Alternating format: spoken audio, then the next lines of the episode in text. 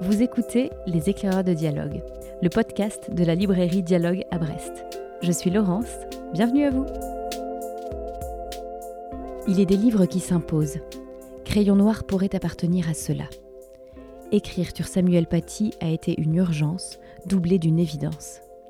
Ces quelques mots de Valérie Higounet, historienne, journaliste et directrice adjointe de l'Observatoire du conspirationnisme, se trouvent en préface de Crayon Noir, un roman graphique nécessaire publié en octobre 2023, trois ans après l'assassinat de Samuel Paty. Il s'agit d'une enquête dessinée qui retrace l'engrenage qui a mené à ce drame, la façon dont cet événement nous a bouleversés et transformés à un niveau individuel et collectif, mais c'est aussi un récit plein de vie qui nous fait entrer dans l'univers de Samuel Paty, son quotidien de professeur et la passion qui l'animait.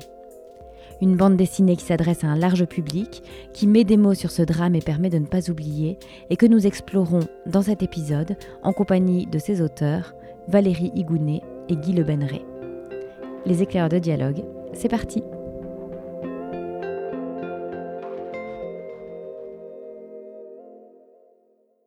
Bonjour Valérie Egounet et Guy Le merci beaucoup d'avoir accepté cette invitation dans notre podcast Les éclaireurs de dialogue. Alors vous venez de publier ensemble aux éditions Studio Fact le roman graphique Crayon noir, Samuel Paty, Histoire d'un prof, une enquête dessinée à travers laquelle vous revenez sur l'assassinat de Samuel Paty, professeur d'histoire-géographie dans un collège des Yvelines, par un terroriste tchétchène le 16 octobre 2020. Vous nous livrez un récit qui explore à la fois l'engrenage qui a mené à ce drame, l'après Samuel Paty et la façon dont cet événement nous a bouleversés et transformés à un niveau individuel et collectif, mais aussi la vie de Samuel Paty, ce professeur passionné, attentif à ses élèves et aimant dialoguer et débattre avec eux. Alors la nécessité d'écrire cette bande dessinée, je crois que c'est d'abord vous, Valérie Higounet, qui l'avez ressenti.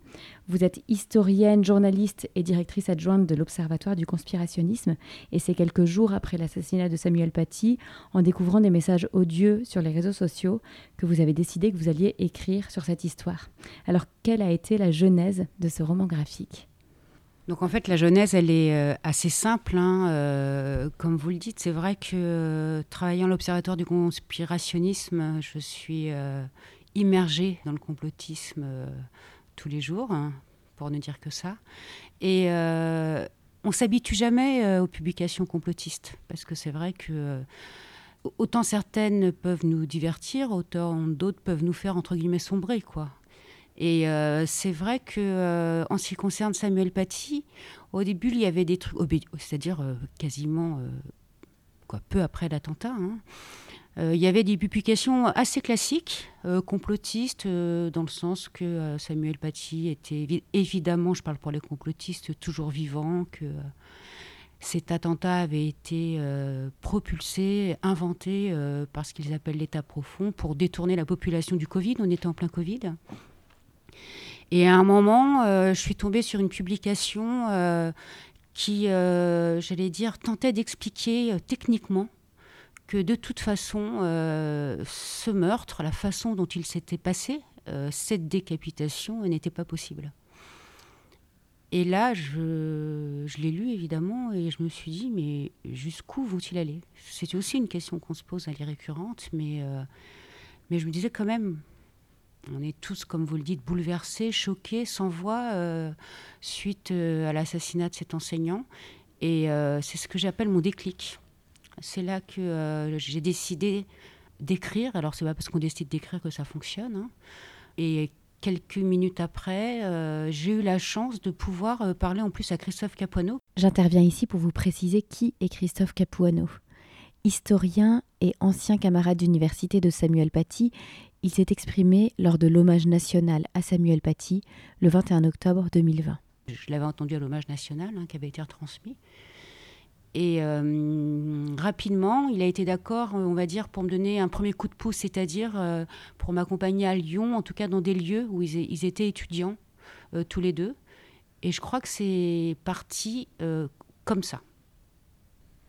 Alors, ce livre, donc, il est né euh, ensuite d'une enquête qui a duré deux ans, une enquête fondée sur des documents, pour beaucoup inédits, mais aussi sur des témoignages. Vous avez en effet rencontré de nombreux professeurs, dont plusieurs étaient des collègues de Samuel Paty, quelques élèves et parents d'élèves aussi, et à chacun vous avez donné la parole en étant très attentif à retranscrire leurs propos le plus fidèlement possible.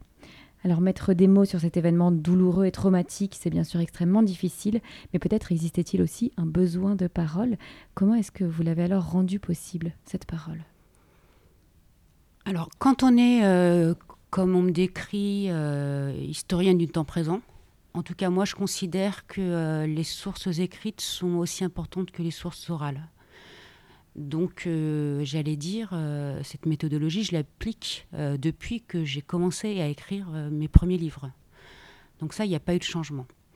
La seule chose qui est fondamentale, c'est qu'évidemment que le sujet était totalement différent. je n'interviewais pas, comme je dis souvent, Jean-Marie Le Pen ou des négationnistes. J'interviewais des gens comme vous et moi, avec une différence fondamentale évidemment, c'est qu'il venait de vivre euh, un événement euh, totalement traumatique. Par contre, nous n'avons pas interviewé d'élèves.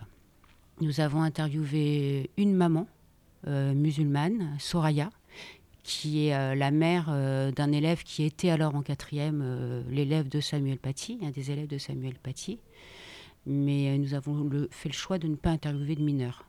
Après, comment ça s'est passé? Ben, ça s'est passé que euh, je les ai entendus et après Guy est venu aussi avec moi pour les entendre. Et euh, nous avons fait de très longs entretiens avec cette confiance qu'ils donnaient.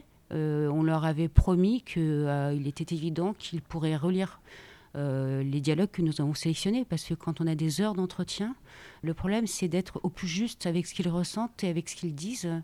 Donc on a besoin d'eux aussi pour ne euh, pas se tromper là-dessus, sur le fond et, sur la forme, bien sûr. Et euh, ça s'est passé comme ça. Euh, ils ont validé sur papier et ensuite sur planche, en se voyant aussi, donc, pour qu'on soit sûr, eux et nous, de la véracité des propos. Alors très vite dans le projet, c'est l'idée d'un roman graphique s'adressant au plus grand nombre qui s'est imposé. Et c'est là que vous rejoignez le, projet, Guy Le Benré, en qualité de dessinateur. Alors le dessin, euh, ça peut constituer une véritable force pour raconter une histoire. Il permet notamment d'anonymiser les témoins lorsque nécessaire. Il pose aussi, cependant, à tout moment la question de la représentation des événements, de la représentation des personnes. Comment est-ce que vous avez affronté toutes ces questions? Euh, oui, donc j'ai rejoint le projet euh, effectivement bien plus tard, puisque c'était à l'été 2022 alors que Valérie euh, avait contacté euh, une éditrice, euh, Clarisse Cohen, et que toutes les deux cherchaient un illustrateur. On a travaillé ensemble avec Valérie, y compris sur la scénarisation, en fait. Donc j'ai fait le dessin, mais j'ai aussi fait l'adaptation au dessin, et, on va dire qu'on a beaucoup échangé sur la, question de, la scénarisation et de, la mise en image, de la, du storyboard qui était préliminaire à la réalisation des planches. Euh, pour revenir à votre question, euh, bah, comment j'ai abordé ça euh, C'est vrai que j'ai un peu hésité au début, peut-être sur le, style qu'on allait adopter. Est-ce qu'on serait dans un style plus, plus ou moins réaliste? Au final, on est quand même sur une bande dessinée assez réaliste. La, la, question était qu'effectivement, euh, d'une part, euh, Samuel Paty lui-même est représenté euh, au, plus possible comme il était, et aussi certains des témoins ont accepté d'être représentés avec leur vrai visage. Donc, je voulais évidemment qu'ils puissent se reconnaître et qu'ils puissent apprécier la, manière dont ils étaient représentés. Puis ensuite, moi, je viens plutôt d'un dessin qui est plutôt un peu plus caricatural et humoristique, donc c'était pas forcément très adapté au sujet, mais cela dit, quand même, euh, j'espère, euh, on, a, quand même réussi à essayer de mettre un peu de légèreté dans cette histoire, en particulier en, évoquant la vie de, Samuel Paty avant, euh, avant l'attentat, bien sûr, la vie d'un professeur euh, qui n'hésitait pas à, manier l'humour euh, dans ses cours, même s'il le faisait parfois euh, de manière pas forcément compréhensible par ses élèves. Et donc il y, a un certain nombre de, dessins qui sont comme ça un peu plus, un peu plus rigolos, disons-le, même si évidemment au final on sait que l'histoire est, dramatique, mais, mais encore une fois il s'agissait de de démarrer sur l'histoire d'un prof normal qui, dans un collège normal et dans ses classes, voilà, manie entre autres l'humour.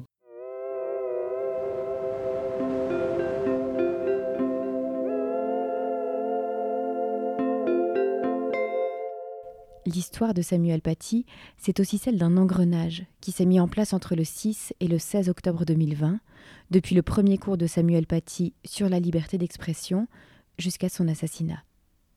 Un engrenage qui se met en place à l'intérieur du collège, mais surtout à l'extérieur, sur les réseaux sociaux. Valérie Higounet nous en a dit quelques mots au cours de la rencontre qui a eu lieu à la librairie. Nous en écoutons tout de suite un extrait. Il était évident qu'il fallait mettre des choses en, évidence. Hein. C'est que, j'allais dire, d'un simple cours sur la liberté d'expression, là on est donc le lundi 5 octobre, un cours, comme vous le dites, hein, qui fait plusieurs années. Euh, être ou ne pas être Charlie, en fait, et dégager des arguments pour être ou ne pas être. Euh, c'est vrai qu'à un moment, euh, Samuel Paty propose à sa classe de quatrième que si certains veulent sortir du cours, ils peuvent. Hein, va montrer deux images qui peuvent les choquer, issues de Charlie Hebdo. Parce qu'il y a aussi, euh, à ce moment-là, une assistante de vie scolaire, donc une femme majeure, qui peut les accompagner dans le couloir. Donc ça, c'est le premier épisode. Le deuxième arrive euh, très très rapidement puisque euh, quelques enfants qui sortent dans le couloir se sentent stigmatisés. Selon ces personnes, euh, il, a, ciblé euh, leur religion, euh, c'est-à-dire leur religion musulmane. J'allais dire, les, choses se règlent a priori assez rapidement, puisque dès le lendemain matin, le collège avait été au courant, une maman d'élève a appelé en disant ma fille, etc. etc. la principale prend en main immédiatement l'affaire, demande à Samuel Paty d'appeler cette maman et euh, les paroles de Samuel Paty euh, la rassurent. La seule chose, c'est qu'il refait le même cours à d'autres quatrièmes. Hein. là, il leur demande de détourner le regard parce qu'il n'y a pas assez de personnes et puis que c'est comme ça. Il a aussi réfléchi entre le lundi et le mardi. Et il y a donc cette fameuse jeune femme dont on parlait tout à l'heure qui n'est pas là et qui, pour des problèmes comportementaux, va être exclue du collège. Et donc, c'est euh, comme elle ne veut pas expliquer à son père cette exclusion par le fait qu'elle dérangeait l'ordre public, on va dire, au sein du collège. Elle invoque qu'elle s'est faite justement, qu'elle s'est opposée à Samuel Paty pendant ce cours où elle n'était pas là et euh, qui lui a demandé euh, assez violemment d'aller dehors. Donc tout part de là en fait. Et là, l'engrenage bah, c'est un engrenage fatal, comme vous le savez, évidemment, puisque euh, cette jeune fille ment, on en parlait tout à l'heure. Euh, euh, son père, Brahim Stina, fait un post très très vite, quelques heures après, sur les réseaux sociaux. Un post où il va désigner Samuel Paty, nommément, où il va donner l'adresse du collège du Bois d'Aulne, ce qui n'est pas rien. Alors, il l'efface, mais comme vous le savez, sur les réseaux sociaux, il ne suffit plus aujourd'hui d'effacer. Une toile d'araignée a commencé. Il est rejoint par euh, un homme radicalisé, un islamiste, hein, Abdelhakim Sefrioui. Et là, l'histoire est partie. Et euh, comme disait tout à l'heure Guy, euh, à, un moment, le terroriste entend parler de Samuel Paty par ses réseaux sociaux et par une autre femme, qui fait que là, on sait très vite que un homme cherche à tuer Samuel Paty, a trouvé sa cible. Cette jeune femme s'entête dans le mensonger et filmée d'ailleurs. Hein. Les réseaux sociaux ne, produisent pas que des paroles, hein. euh, ils produisent aussi des films où elle réaffirme son mensonge. Il y a les élèves du Bois d'Aulne qui, euh, certains croient, et en majorité veulent croire à cette histoire, donc qui relaient euh, cette image de Samuel Paty qui est un raciste. Et puis il y a, mais ça on pourrait en parler éternellement, euh, ses profs qui découvrent ça, les, collègues de Samuel Paty, qui sont en gros solidaires avec Samuel Paty, il ne faut pas l'oublier, même si euh, ils manifestent leur étonnement sur certains aspects du cours, hein. mais il y a une solidarité en, gros. Et puis, euh, il y a une vie du collège où une principale se demène pour, et à côté, une jeune femme qui a menti avec son père et un radicalisé, fiché S, qui ben, j'allais dire, fait du négationnisme historique, non, mais qui ment, et ça fonctionne aussi. Donc on est sûr, j'allais dire, euh, dans ce livre, des trajectoires qui sont parallèles et qui parviennent à un moment euh, à se rejoindre, quoi, tout simplement.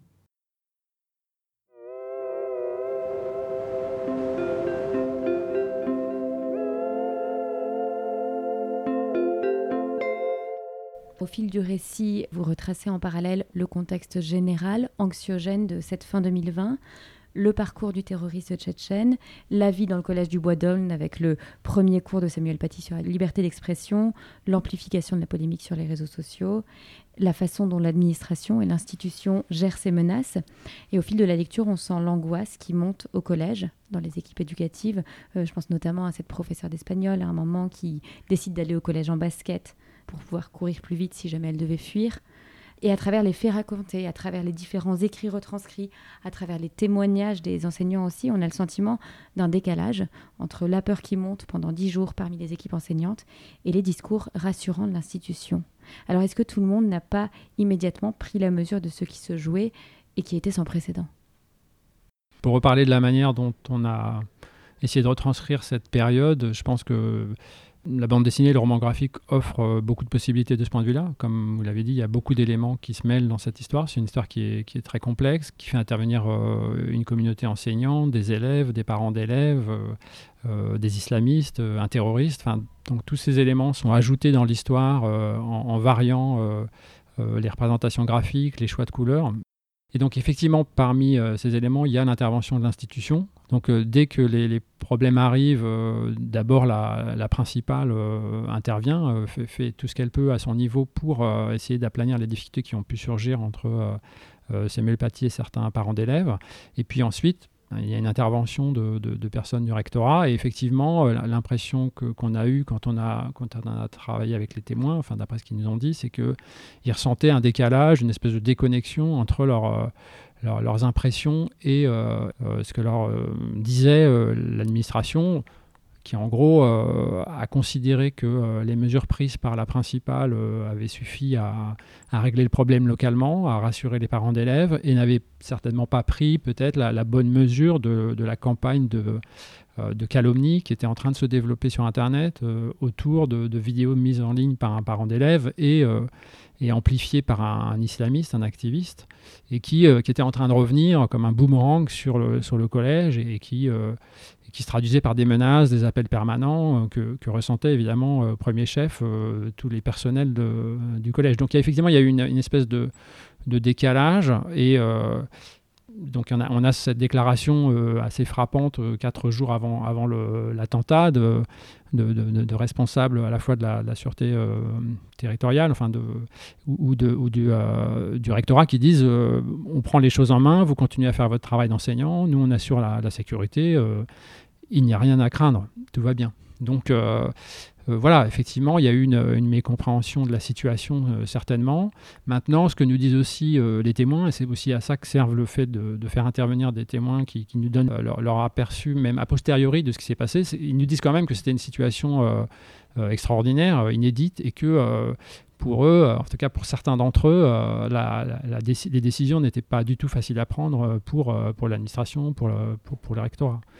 Donc il n'y a pas forcément de mise en cause euh, directe de, des décisions qui ont été prises. Euh, il y a euh, une observation quand même de cette espèce de déconnexion. Et bien après, voilà, encore une fois, la, BD ne juge pas forcément les, décisions prises ou les gens qui les ont prises. Alors comment est-ce qu'on continue à vivre après un tel événement? Comment lorsque l'on est professeur, collègue de Samuel Paty, on apprend à vivre avec cet événement? Ce sont aussi les questions que vous abordez à travers cet ouvrage.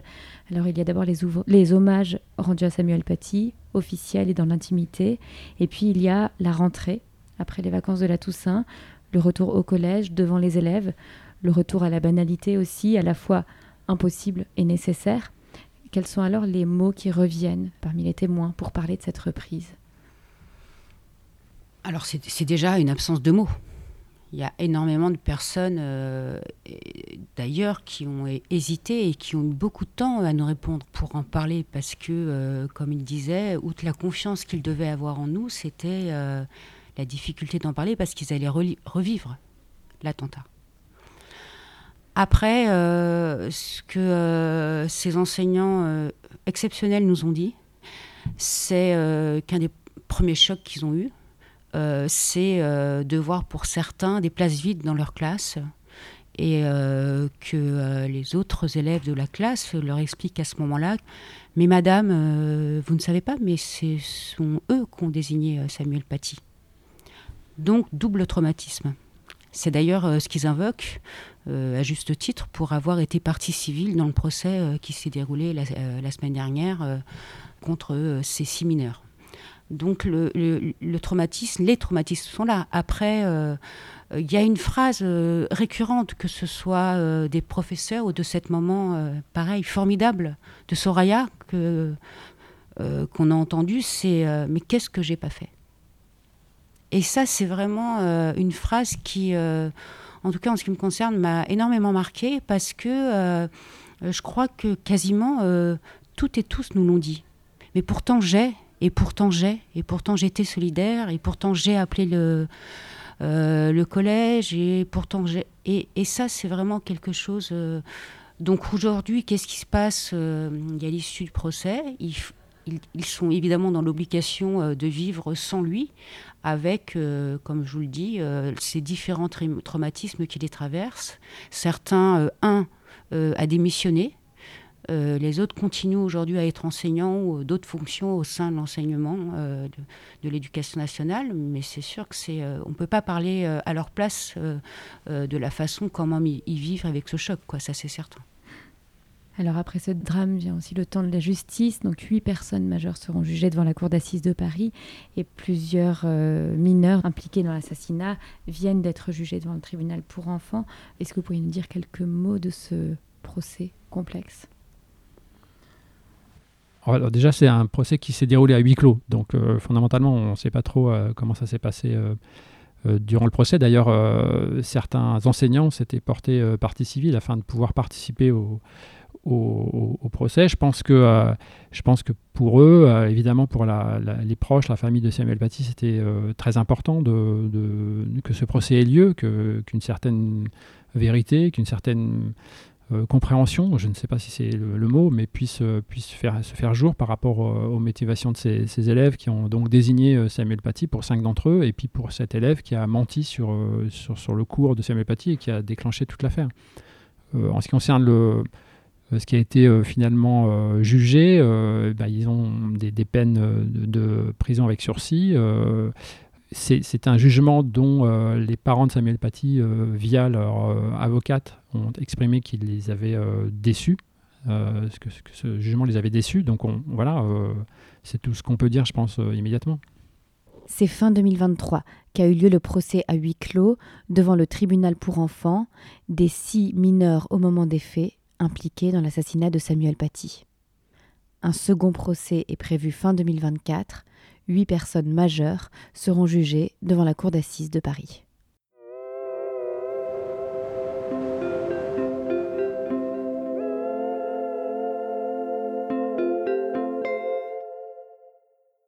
Ce drame, il nous concerne toutes et tous, et en premier lieu les, enseignants.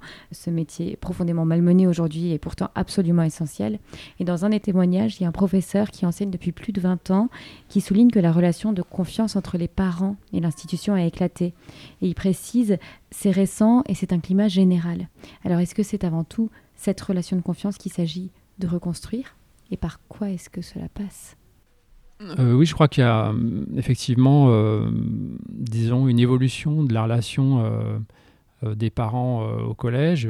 comme le disait, donc, vous, le disiez, un, des enseignants qui témoigne, il disait que de manière extrêmement anecdotique, mais quand il donne une mauvaise note, il lui arrive de voir débarquer les parents en disant bah, Vous n'avez pas à donner une mauvaise note à notre enfant. Donc, c'est quand même une remise en cause de son, de son métier de professeur, de son jugement de professeur qui est, qui est quand même surprenante, en tout cas euh, pour les gens de ma génération, c'est assez surprenant. Euh, je pense que plus globalement, il y a a une relation aux institutions qui a beaucoup changé avec, avec je pense, les réseaux sociaux, avec un certain nombre de, possibilités d'échange entre les gens qui font que il y a des opinions qui se peut-être qui se radicalisent par rapport à, à la manière dont les gens voilà considèrent le le, collège, l'institution scolaire. Et, euh, et, la question, c'est que les premières euh, personnes qui sont en face d'eux, bah, c'est des profs. Donc, euh, en gros, ils sont voilà, à, l'interface entre le, public et l'institution. Et quand quelque chose ne va pas, bah, c'est vers eux qu'on se tourne. Et, juste pour donner une anecdote, dans les différentes rencontres qu'on a fait, on a eu une fois une, personne dans, une librairie qui a, pris, la parole et qui disait qu'elle était infirmière et qu'elle trouvait que ce genre de problématique de, de relation entre l'institution, alors en l'occurrence l'hôpital, et euh, le public, bah, elle trouvait que c'était aussi devenu violent euh, dans ce contexte-là et qu'en tant qu'infirmière, elle était de nouveau, elle, en première ligne de gens qui venaient de se plaindre de la manière dont, ça s'était passé. Donc je pense que c'est quelque chose d'assez général, finalement, euh, une relation au service public qui a beaucoup changé récemment. Comment on change ça? Là, je dois dire, je ne sais pas. Je crois qu'il faut rajouter un fait qui est, essentiel en fait. On parle d'il y a une vingtaine d'années, cet enseignant qui nous parle. Il y a une vingtaine d'années, on était dans les années, au début des années 2000. Internet. Pourquoi c'est aussi un roman graphique? Pourquoi je voulais avant tout que ce soit un roman graphique? Pour mettre en avant, en dessin et en mots, euh, ces réseaux sociaux. Ils sont au centre de l'histoire de Samuel Paty. Ils sont au centre de son assassinat. Ce qui a changé, c'est ça. Et euh, là, je, parle d'autre chose. Je parle de, euh, cette forme de crayon noir. Parce que, en fait, à qui euh, s'adresse Crayon Noir Avant tout euh, à cette génération, aux élèves de Samuel Paty, pour qu'ils voient, euh, qu'ils comprennent peut-être, hein, il y a d'autres biais pour évidemment le, comprendre le, danger des réseaux sociaux, mais qu'on on n'écrit pas des mots impunément. Et c'est ce qui s'est passé, évidemment que ça part à partir du mensonge de cette jeune femme qui est relayée par son père sur les réseaux sociaux. Et il y a tout, tout ce mécanisme aussi qui est démontré euh, dans Crayon Noir. Et je crois qu'il faut vraiment euh, insister là-dessus. Euh, Internet a bouleversé nos vies dans, des, dans un sens aussi extraordinaire, mais aussi dans un sens qui montre que montre le livre. Avec cette grande place donnée à, à la vie de Samuel Paty, c'est aussi un véritable hommage au métier de professeur, à son rôle essentiel dans notre société, à la mission de transmission accomplie au quotidien. En quoi est-ce qu'il est important de, de, le dire, de le redire, de le montrer?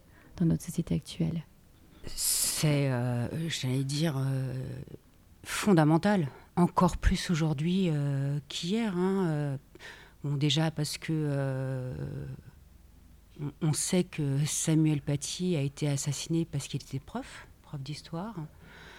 On sait que depuis, deux autres enseignants ont été assassinés, hein, même si évidemment que tout est différent. Euh, ce, n'est pas l'histoire de Samuel Paty, l'histoire de Dominique euh, Bernard euh, ou d'Agnès Lassalle, mais en tout cas, ils ont été assassinés en tant qu'enseignants. Donc c'est plus qu'au fondamental. On sait aujourd'hui la clé de l'enseignement. On sait ce qu'il apporte à ses futurs citoyens. On le savait avant, évidemment, l'histoire de Samuel Paty. Mais je crois qu'aujourd'hui, c'est après Samuel Paty qu'on évoque il concerne tous les profs parce qu'on sait qu'aujourd'hui, euh, ça peut être considéré euh, comme un métier difficile, ce qui fait qu'on voulait aussi penser à, eux toutes et à eux tous, bien sûr.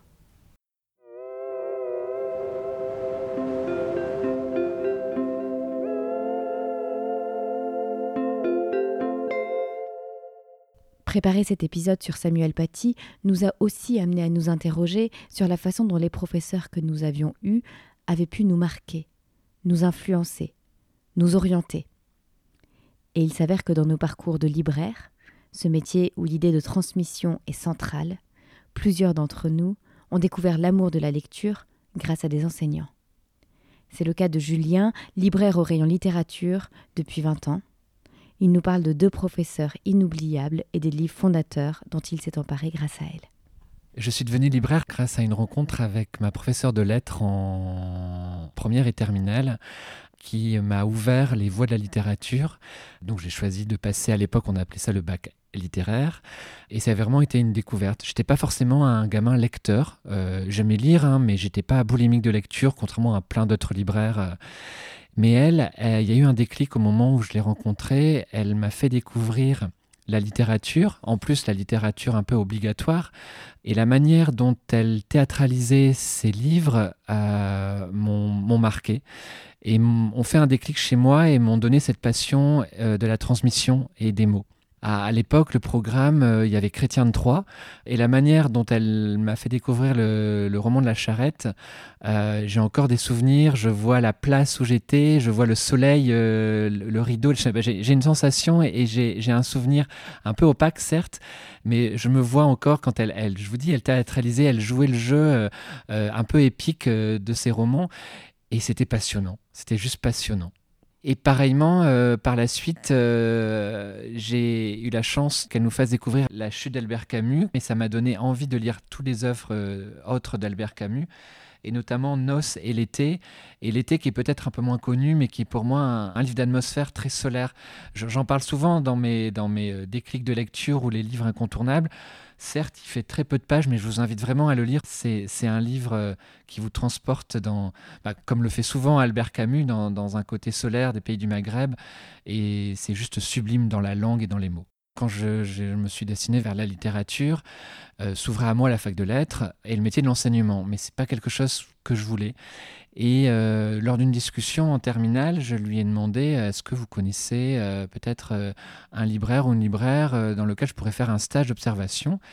Et elle connaissait très très bien Marie-Paul Kermarek, donc elle me l'a fait rencontrer et je pense qu'elle a vu en moi des choses que moi-même je ne voyais pas encore, c'est-à-dire que un passeur c'est vraiment ça le mot. J'ai eu envie d'être passeur, mais pas par le biais de l'enseignement, par le biais justement de la librairie. Alors effectivement, certes, il y a le côté commercial, et effectivement, je me suis vu au départ un gamin assez réservé, timide le fait de débarquer à 17 ans à la librairie et devoir faire mes preuves, parce que euh, j'ai l'avantage, je sais pas si c'est un avantage à cette époque, mais de faire très jeune, j'en faisais presque 5 ans de moins, donc j'avais une crédibilité qui était certes, voilà, on prenait pour un stagiaire, euh, mais en fait non, je pouvais, euh, j'étais titulaire du rayon assez rapidement.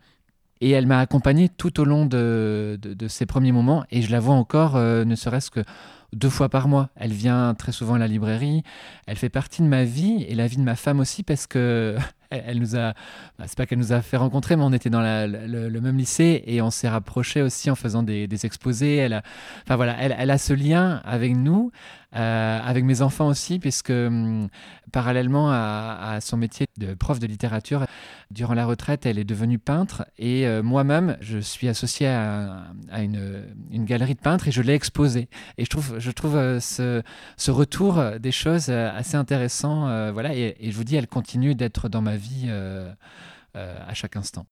Un peu plus tard, donc en fac de lettres, j'ai fait la rencontre de Marie-Josette Lehan, une professeure euh, de lettres assez atypique, qui est vraiment dans la bienveillance. Elle voit toujours le côté positif des choses. Et j'ai vraiment ce souvenir-là où, où, quand on étudie une œuvre, c'est vrai qu'on la décortique et tout, et on a chacun nos pensées, nos idées, et elle arrive à trouver dans les idées qui ne sont pas certes les siennes, euh, elle arrive à, sublimer, à magnifier ça et, à faire qu'on se sente à l'aise. Alors certes, on peut se tromper, mais, dans l'erreur, elle arrive à valoriser l'erreur. Et moi, j'ai retenu ça de, ses cours. Et quand je transmets aussi au travers d'autres activités, eh ben, j'ai toujours cette idée-là. De, certes, on peut, se tromper, mais dans l'erreur, il y a toujours quelque chose de positif. Et je pense notamment à, une œuvre qui, au départ, euh, m'est apparue très abstraite, c'est euh, Nadja d'André Breton. Donc une œuvre de surréaliste par excellence. La première fois que je l'ai lue avant de la voir, je suis complètement passé à côté. Je n'ai rien compris euh, parce que j'avais pas les clés. Et elle, elle a su nous donner les clés et on était dans l'échange, quoi, dans l'échange des, des, idées et ce qui fait qu'on se sentait à l'aise et en confiance pour comprendre l'œuvre. Et ça, je trouve ça génial.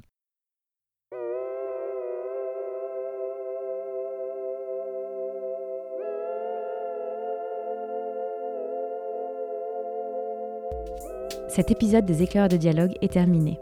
Un grand merci à Valérie Higounet, Guy Le Banneret et notre libraire Julien de l'avoir rendu possible.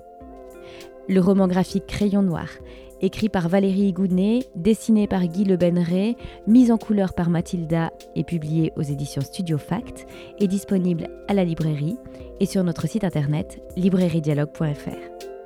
Vous pourrez aussi y retrouver les livres conseillés par Julien, dont je place toutes les références en description de cet épisode.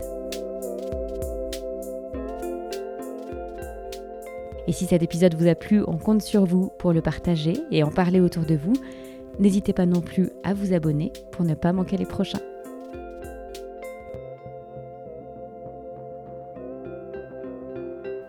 A très vite et belle lecture d'ici là